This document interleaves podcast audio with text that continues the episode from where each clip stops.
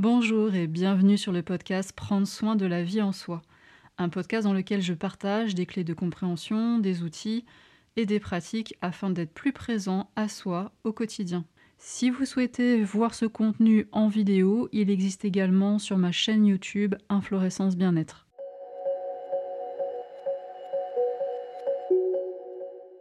Quel pourrait être le point commun entre des faibles capacités digestives, des grandes fatigues après les repas, des reflux gastriques, de l'acidité, des brûlures dans l'estomac et dans tout le tube digestif, un intestin qui est irrité, des flatulences, des ballonnements, une constipation chronique, des crises d'hémorroïdes à répétition, mais aussi des douleurs articulaires, de l'ostéoporose et aussi des soucis au niveau de la peau, de l'eczéma, du psoriasis, une forte sensibilité au frottement, des allergies de contact, des allergies euh, aux cosmétiques, aux lessives, aux savons, aux gels douche, aux shampoings, et aussi des maux de tête à répétition, des céphalées, des migraines, des symptômes d'allergie respiratoire, des rhinites, des rhinopharyngites, des conjonctivites, des crises d'asthme, des sensations d'étouffement, de faible capacité respiratoire, se sentir tout le temps fatigué, se sentir fatigué y compris au réveil, avoir des insomnies, avoir un sommeil léger, avoir des troubles du rythme cardiaque, faire de la tachycardie. Pour une femme, avoir des règles très abondantes, avoir un syndrome prémenstruel assez marqué, avoir des difficultés à concevoir un enfant, et aussi de l'irritabilité, de l'anxiété, de la schizophrénie, la maladie de Parkinson. Je viens de te citer tout un tas de désordres, de déséquilibres, parfois même des maladies. D'ailleurs, dis-moi dans les commentaires si certains de ces désordres, si ça te concerne et si ça te parle. Eh bien, sache que tous ces symptômes, selon les personnes, selon les situations, peuvent très bien être indépendants les uns des autres et n'avoir strictement rien en commun. Et aussi, parfois, tous ces symptômes, tous ces symptômes peuvent avoir une cause commune, une seule et même cause, un taux d'histamine trop élevé. Dans cette vidéo, je vais t'expliquer ce que c'est justement que l'histamine, ce que l'on appelle l'intolérance à l'histamine ou histaminose ou aussi HIT, le HIT. Nous allons aussi voir dans cette vidéo pourquoi il est vraiment important que le taux d'histamine dans un organisme soit correctement régulé et nous allons voir ce qui peut perturber à différents niveaux justement cette régulation du taux d'histamine. Ça va déjà faire pas mal d'informations, tu vas voir, ça va faire une vidéo déjà bien dense avec pas mal de choses. Donc je préfère qu'on voit ensemble dans de prochaines vidéos bah, comment savoir si l'on est concerné vraiment ou pas par ce souci de régulation de l'histamine, donc cette intolérance à l'histamine, et puis bah, comment faire pour pouvoir euh, mieux réguler son taux d'histamine et faire baisser ce taux d'histamine? Pour préparer le contenu de cette vidéo et des vidéos qui vont suivre sur le sujet de l'intolérance à l'histamine, je me suis beaucoup aidée de ce livre. Voilà, donc tu pourras prendre les références.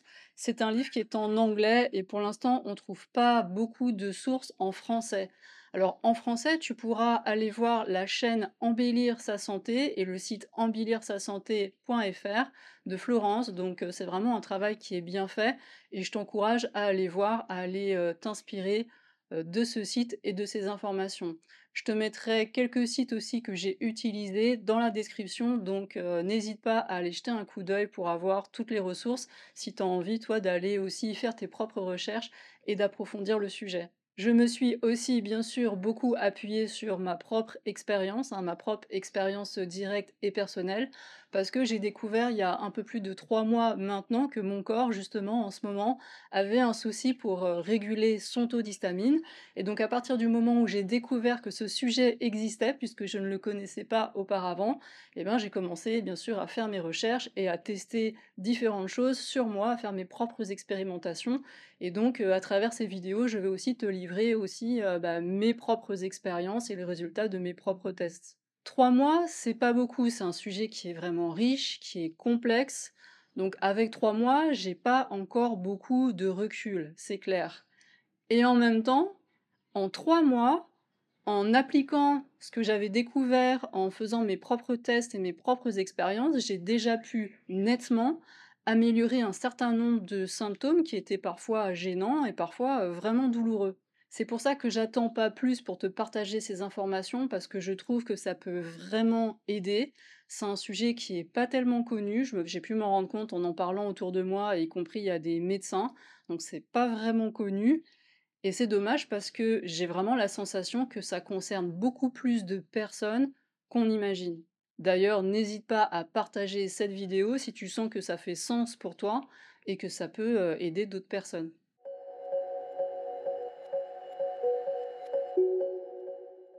Bonjour, je me présente rapidement au cas où tu découvrirais cette chaîne avec cette vidéo. Je suis Karine Lépouchard, je suis thérapeute énergéticienne et enseignante indépendante et donc j'accompagne les personnes sur leur chemin de présence à soi, de conscience de soi, d'amour de soi et de santé naturelle et holistique. Je t'invite à rejoindre ma newsletter pour pouvoir suivre les actualités d'inflorescence et en savoir plus sur les nombreuses ressources que je partage, que ce soit les vidéos, les podcasts, les accompagnements et puis bien sûr la plateforme en ligne, inviter davantage de présence consciente dans sa vie. Et tu recevras cet e-book en cadeau de bienvenue. Bienvenue.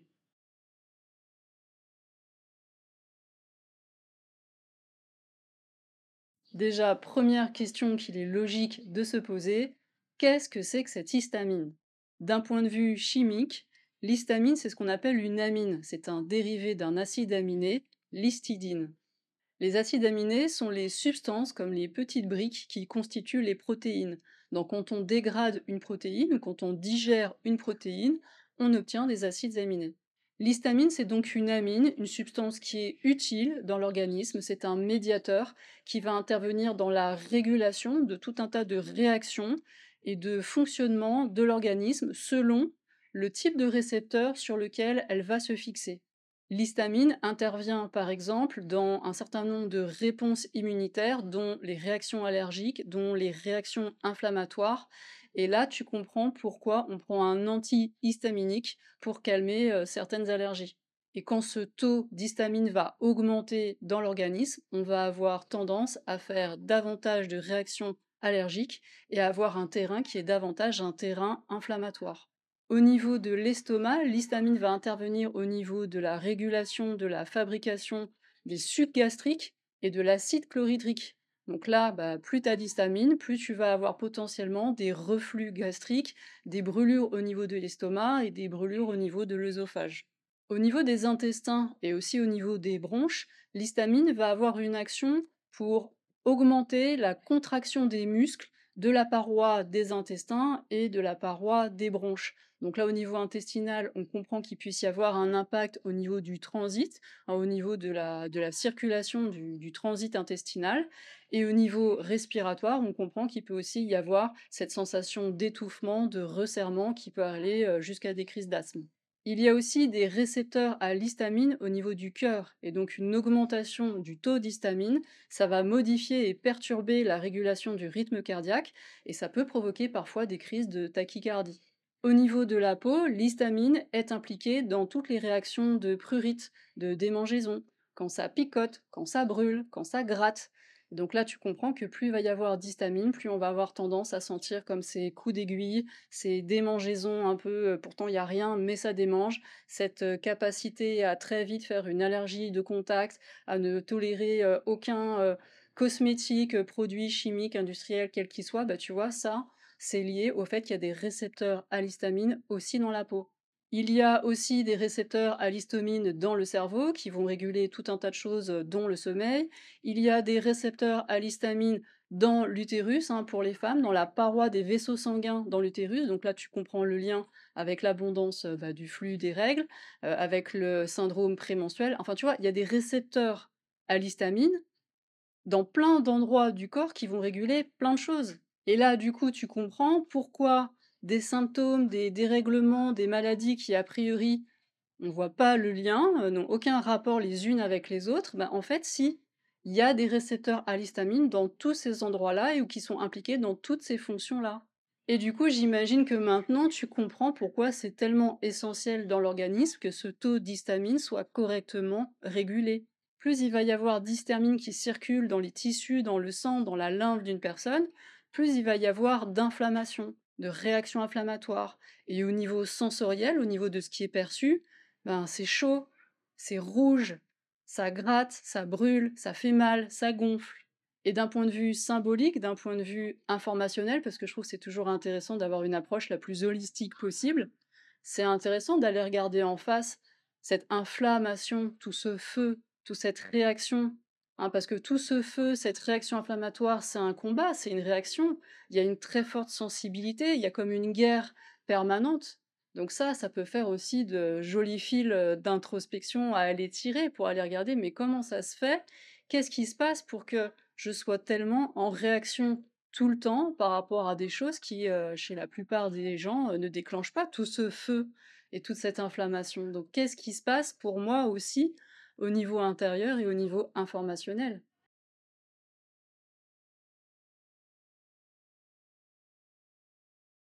Revenons à un aspect plus concret et plus pragmatique. Alors toute cette histamine là qui augmente dans le corps, d'où vient-elle? L'histamine a essentiellement deux sources. Elle peut être soit endogène, donc c'est le corps qui la fabrique, et elle peut aussi être exogène. Certains aliments, par exemple, contiennent pas mal d'histamine. En ce qui concerne l'histamine qui est dans le corps, qu'elle soit endogène ou qu'elle vienne de l'extérieur, l'histamine qui pose problème en quelque sorte, c'est l'histamine qui circule, qui se trouve donc en libre circulation dans le sang, dans la lymphe, dans les tissus. L'histamine peut aussi être stockée dans les cellules qu'on appelle les mastocytes, ce sont des globules blancs, hein, des cellules du système immunitaire, mais l'histamine, quand elle est stockée dans les mastocytes, ne pose pas de problème. Par contre, parfois, certains aliments ou certaines substances vont déclencher une libération de l'histamine qui est dans les mastocytes. Du coup, cette histamine devient circulante et là, euh, ça va augmenter le taux global d'histamine et là, on va commencer peut-être à avoir des symptômes. Alors, ce qui n'est pas évident avec l'histamine, c'est que l'histamine n'a pas d'odeur, n'a pas de couleur, n'a pas de goût particulier.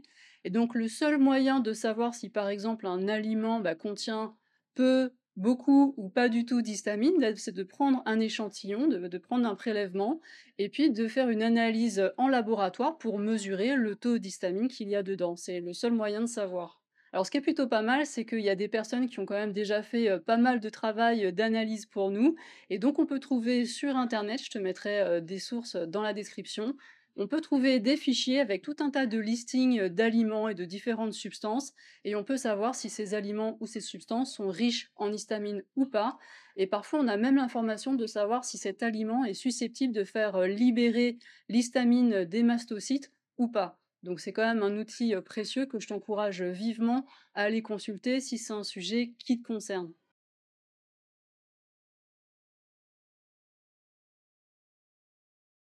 Voyons maintenant comment le corps régule-t-il normalement son taux d'histamine circulante. Eh bien normalement, dans le corps, il y a des enzymes, des substances dont c'est le rôle justement de dégrader cette histamine pour qu'elle reste à un niveau qui est correct. Deux enzymes qu'on retrouve pas mal dans les publications, il y a la DAO, la diamine oxydase, et il y a aussi la HNMT, l'histamine N-méthyltransférase. Quand tout fonctionne bien, que l'histamine, oui, elle est bien là, mais en des quantités euh, adéquates, correctes, qui permettent de réguler tout ce qu'elle a à réguler et à faire aux différents endroits de l'organisme sur les différents récepteurs. Quand les mastocytes ne libèrent pas de l'histamine tout le temps à tort et à travers, quand les enzymes, la DAO et la HNMT, bah, sont là, sont présentes en quantité suffisante et de manière efficace pour dégrader l'histamine, et quand il n'y a pas d'apport excessif d'histamine à l'extérieur, eh bien alors euh, tous les désordres dont je t'ai parlé à l'introduction peuvent aussi être là, mais là du coup ça n'a rien à voir avec un excès d'histamine. Je te donne une image pour t'aider à mieux comprendre comment ça marche ces histoires de régulation du taux d'histamine et comment ça se fait que parfois on a des symptômes euh, ou pas. Tu peux t'imaginer une tasse, voilà, que tu vas remplir d'histamine ou pas. En tout cas, cette tasse représente ton taux d'histamine circulante dans le corps, donc le taux d'histamine active dans le corps. Il ne faut pas que cette tasse soit vide. Hein. L'histamine, le corps en a besoin, donc c'est important qu'il y ait toujours une certaine quantité de base d'histamine dans la tasse. Quand ce taux d'histamine est adéquat et que le corps a suffisamment d'enzymes qui sont efficaces pour le réguler, alors tout va bien, il n'y a aucun symptôme.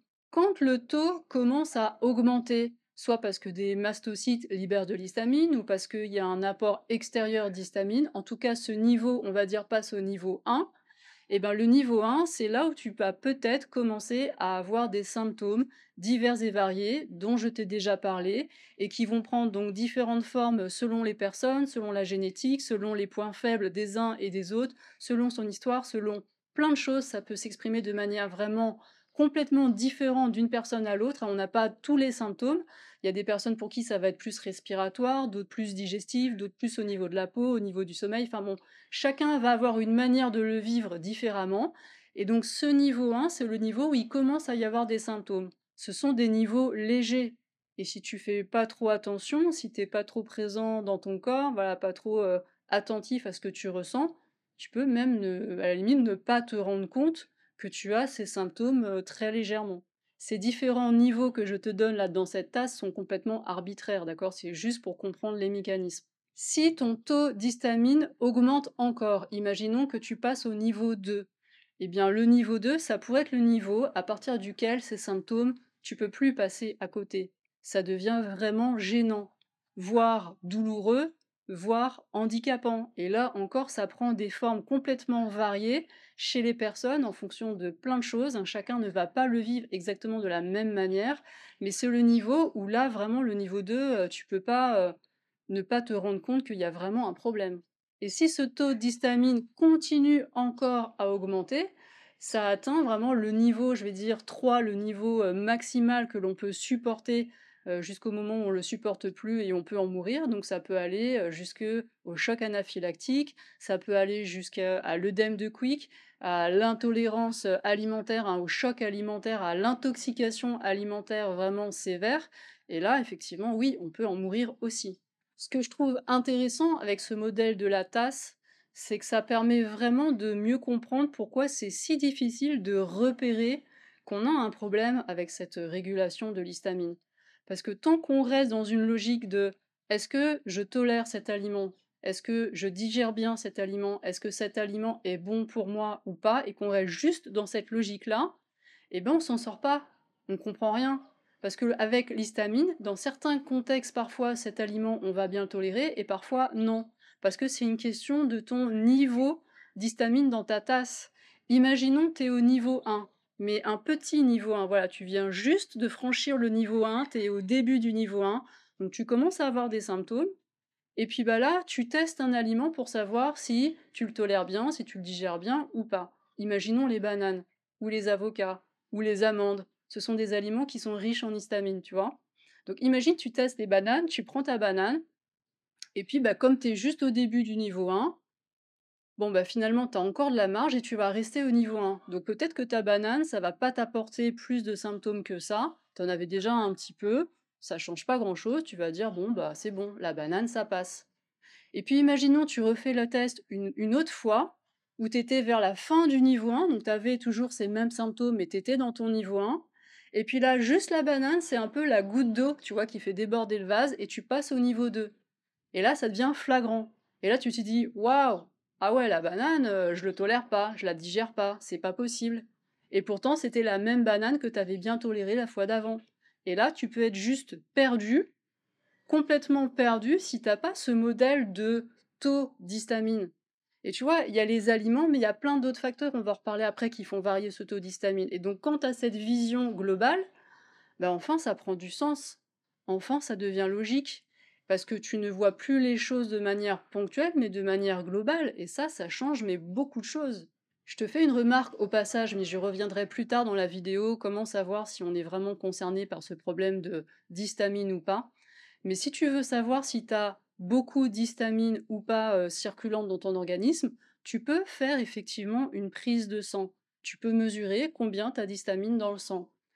C'est intéressant d'avoir l'information parce que si le taux est vraiment élevé alors que tu n'as pas fait de choc anaphylactique, tu vois que tu n'es pas dans une situation euh, euh, allergique particulière, bon bah déjà ça peut te mettre la puce à l'oreille qu'effectivement il y a un souci. Mais attention, c'est quand même des résultats à prendre avec précaution. Tu peux avoir des taux d'histamine, comme tu viens de le comprendre avec ce modèle de la tasse, qui n'arrêtent pas de varier Et donc, si tu as une prise de sang qui te montre que tu as un taux qui est bas d'histamine, ça ne veut pas forcément dire que c'est OK que tu régules bien ton histamine. Tu peux être très bien à un moment où le taux est bas, mais jusqu'à la fois prochaine où ça va réaugmenter parce que tu n'auras pas su, enfin ton corps n'aura pas su le réguler correctement.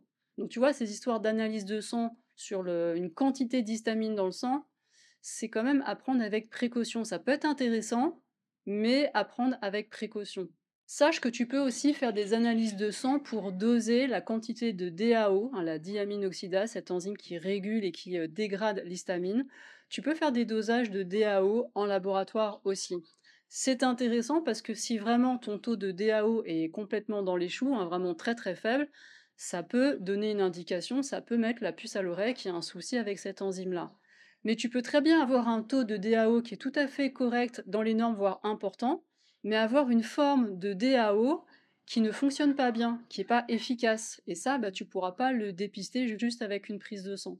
Et si par exemple tes symptômes se trouvent davantage au niveau des intestins ou au niveau digestif, puisqu'on a pas mal de DAO normalement qui est fabriqué au niveau de la paroi intestinale, par exemple, bah, la prise de sang, elle n'est pas prise au niveau intestinal, c'est la prise de sang euh, globale de ce qui circule dans ton corps. Donc le taux de DAO que tu as globalement, ça va pas forcément être le reflet de l'état des intestins. Tu peux très bien avoir des intestins qui sont dans un certain état qui fait que ta DAO, à cet endroit-là, elle n'est pas libérée en suffisamment grande quantité ou qu'elle ne peut pas être efficace. Donc tu vois, là encore une fois, il y a regarder ce qui se passe au cas par cas et à pas tirer de conclusions trop hâtives, même si ces prises de sang, ça peut être intéressant de les faire. Moi, je les ai faites et ça m'a donné des informations que j'ai trouvées intéressantes.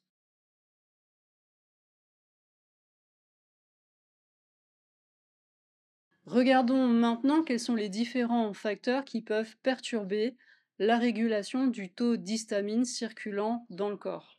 Je ne vais pas ici te faire un topo trop détaillé parce que déjà ça ferait une vidéo euh, beaucoup trop longue et puis j'ai pas forcément non plus euh, toutes les connaissances approfondies des tenants, des aboutissants, des mécanismes en profondeur. Donc je te laisse faire tes propres recherches. Je te mets des sources que j'ai utilisées, comme je te le disais, bah, dans la description. Donc va voir la description et puis bah, fais tes propres recherches.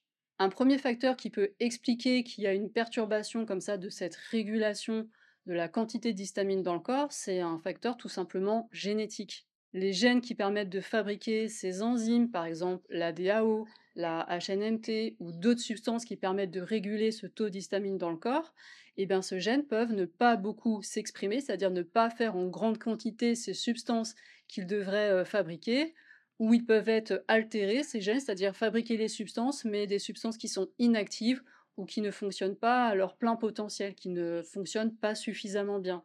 Ça veut dire que certaines personnes naissent dès le départ avec ce souci de régulation de l'histamine.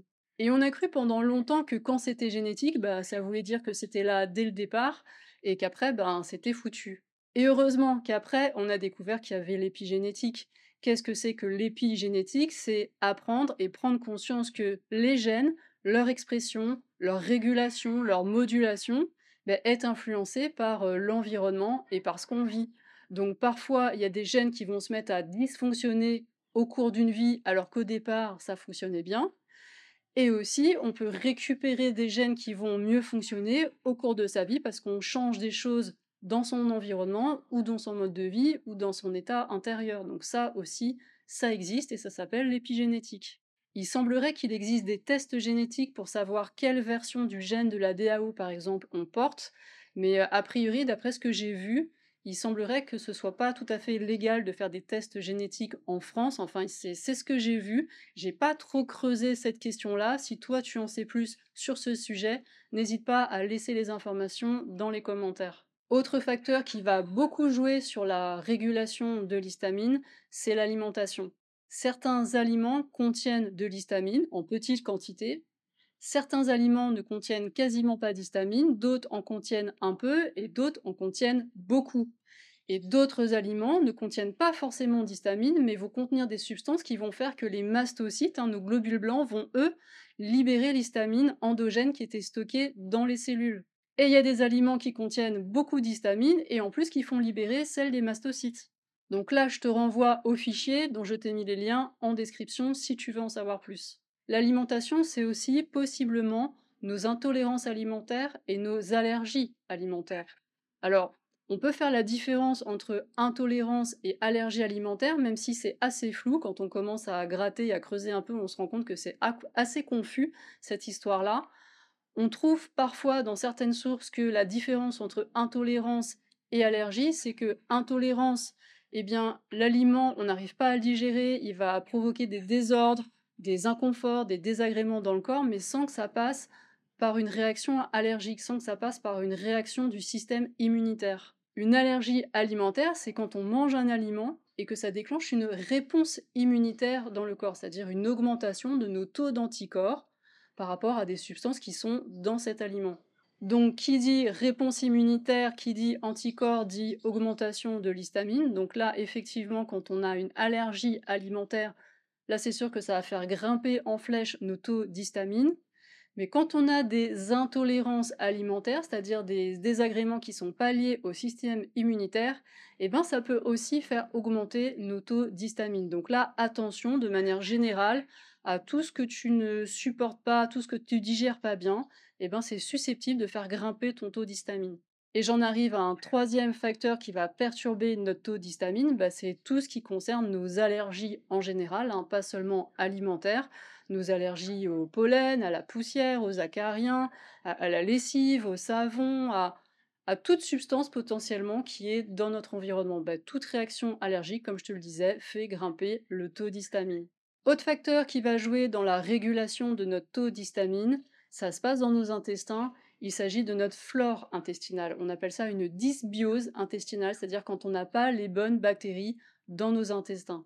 Ça, ça peut se tester aussi. Hein. On peut faire euh, des analyses de sel et voir un petit peu où on en est avec sa flore intestinale.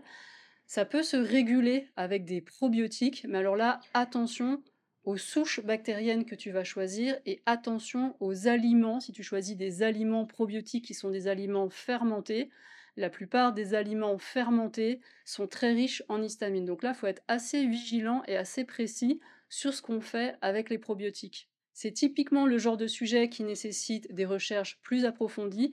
Je te mettrai un lien dans la description vers un site qui liste comme ça des souches de probiotiques qui peut être intéressant d'ajouter pendant un temps, faire une cure euh, de deux mois, trois mois dans son alimentation pour aider cette, euh, cette flore bactérienne à se remettre en place. Autre facteur qui peut contribuer à la dérégulation de ton taux d'histamine, c'est de manquer de certaines vitamines et ou de certains minéraux. Je dis bien manque, j'ai pas utilisé le terme de carence, on pourrait dire oui, bah carence et manque c'est la même chose. Alors pourquoi je te fais une différence ici? Si tu fais une analyse par exemple de ton taux de vitamine D3, tu vas recevoir ta feuille avec ton taux, ta quantité de vitamine D3. Et à côté, il va y avoir un intervalle. Et donc l'idée, ça va être que ton taux de vitamine D3 soit comprise dans cet intervalle. Si tu es en dessous d'un point de vue médical, alors là, on parlera effectivement de carence. Si tu es au-dessus, il y aura un excès de vitamine D3, et c'est pas du tout une bonne idée d'ailleurs d'être en excès de vitamine D3, il peut aussi y avoir des désagréments. Donc c'est intéressant de savoir où tu en es hein, avant de complémenter quoi que ce soit. Enfin, quoi que ce soit, ça dépend. Il y a des choses qu'on peut complémenter et d'autres où c'est mieux de voir euh, d'abord où on en est, mais bon, je ne vais pas rentrer dans les détails. Mais la carence, c'est quand on est vraiment en dehors et en dessous de cet intervalle. Mais des micronutritionnistes vont te dire, parfois, quand on est en bas de l'intervalle, dans le plancher de l'intervalle, on ne peut pas parler de carence vraiment stricto sensus, mais dans une faible valeur de cette vitamine, de ce minéral ou de cette substance, de cette enzyme que sais-je, ça peut contribuer quand même à cette dérégulation du taux d'histamine. Donc quand tu fais des analyses, si tu te rends compte que tu es en bas de l'intervalle, ça peut être quand même intéressant de te complémenter en conscience, en regardant quelles sont les quantités conseillées, etc., afin de remonter ce taux en haut, plutôt au plafond, pour avoir une santé optimale et aider ton corps à réguler son taux d'histamine. Je te fais pas une liste exhaustive, là je te donne juste quelques pistes de recherche de ce que j'ai retrouvé qui revenait le plus souvent en lien avec ce problème de régulation de l'histamine.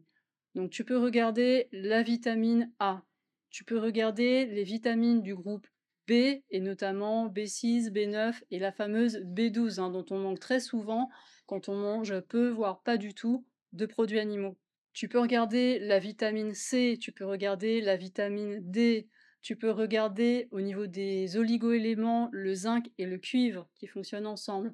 Tu peux regarder le magnésium et le calcium, tu peux regarder le molybdène aussi. Tu peux regarder les oméga 3, tu peux regarder le coenzyme Q10.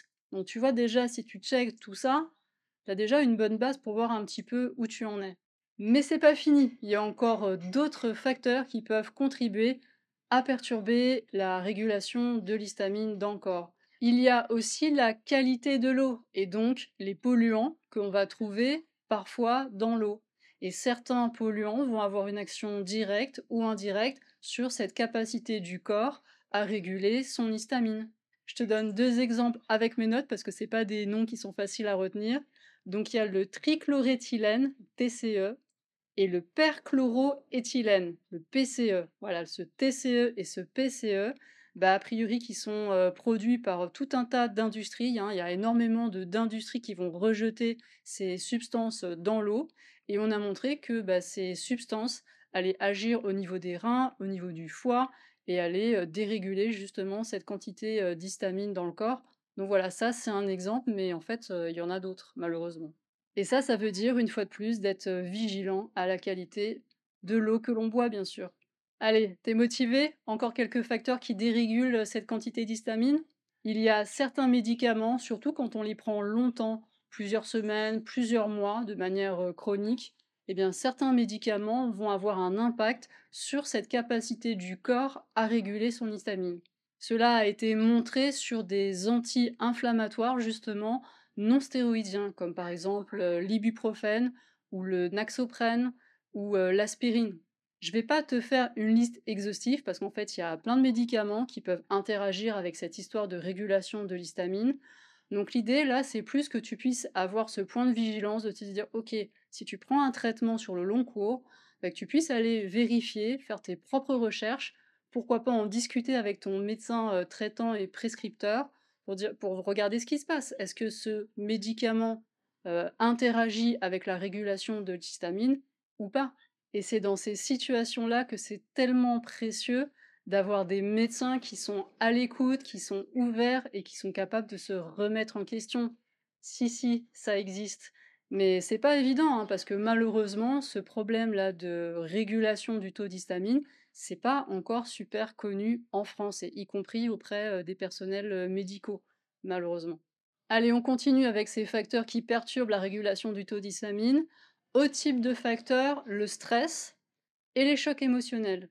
Il a été montré que le stress, ça active les mastocytes et ça va les faire donc libérer davantage d'histamine dans le sang.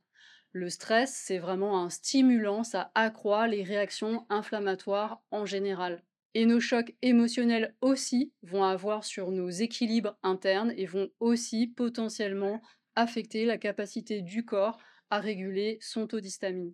Là encore, je ne rentre pas dans les détails, je te renvoie aux vidéos que j'ai faites sur la gestion du stress pour savoir si on est stressé réellement ou pas. Et je te renvoie bien sûr à la quantité abondante de vidéos que j'ai faites sur cette chaîne sur le fait de mieux prendre soin et de mieux vivre ses émotions. Allez, on arrive bientôt au bout. Autre facteur qui intervient dans la régulation de cette histamine, eh bien la qualité et la santé de notre thyroïde et aussi la santé de nos glandes surrénales. Nos glandes surrénales, ce sont des petites capsules là qui se trouvent juste au-dessus des reins et qui vont, entre autres choses, justement sécréter l'adrénaline, le cortisol, qui sont, tiens, comme par hasard, les hormones du stress. Ce stress, justement, bah oui, il fatigue beaucoup la thyroïde.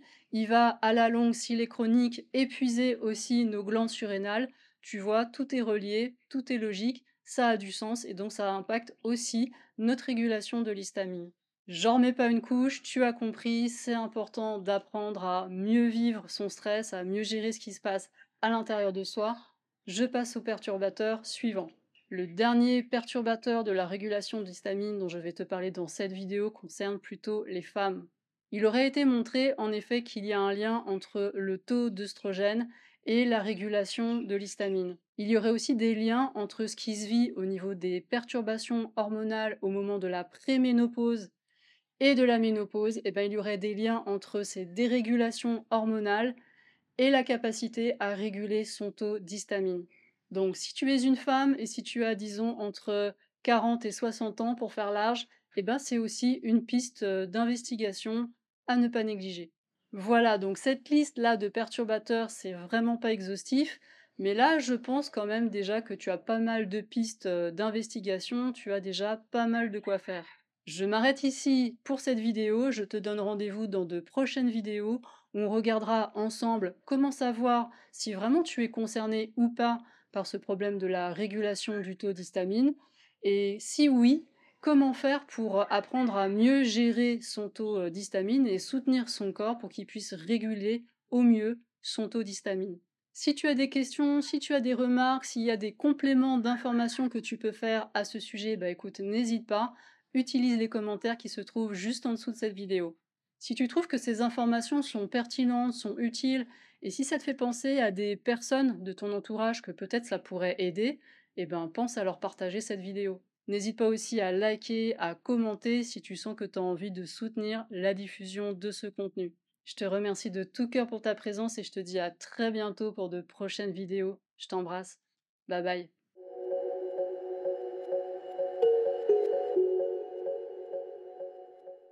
Merci d'avoir écouté cet épisode. Si ce contenu a résonné pour vous et que vous avez envie de soutenir sa diffusion, je vous invite à laisser une évaluation ou un pouce levé selon la plateforme de votre choix. Vous pouvez aussi partager cet épisode dans les réseaux sociaux.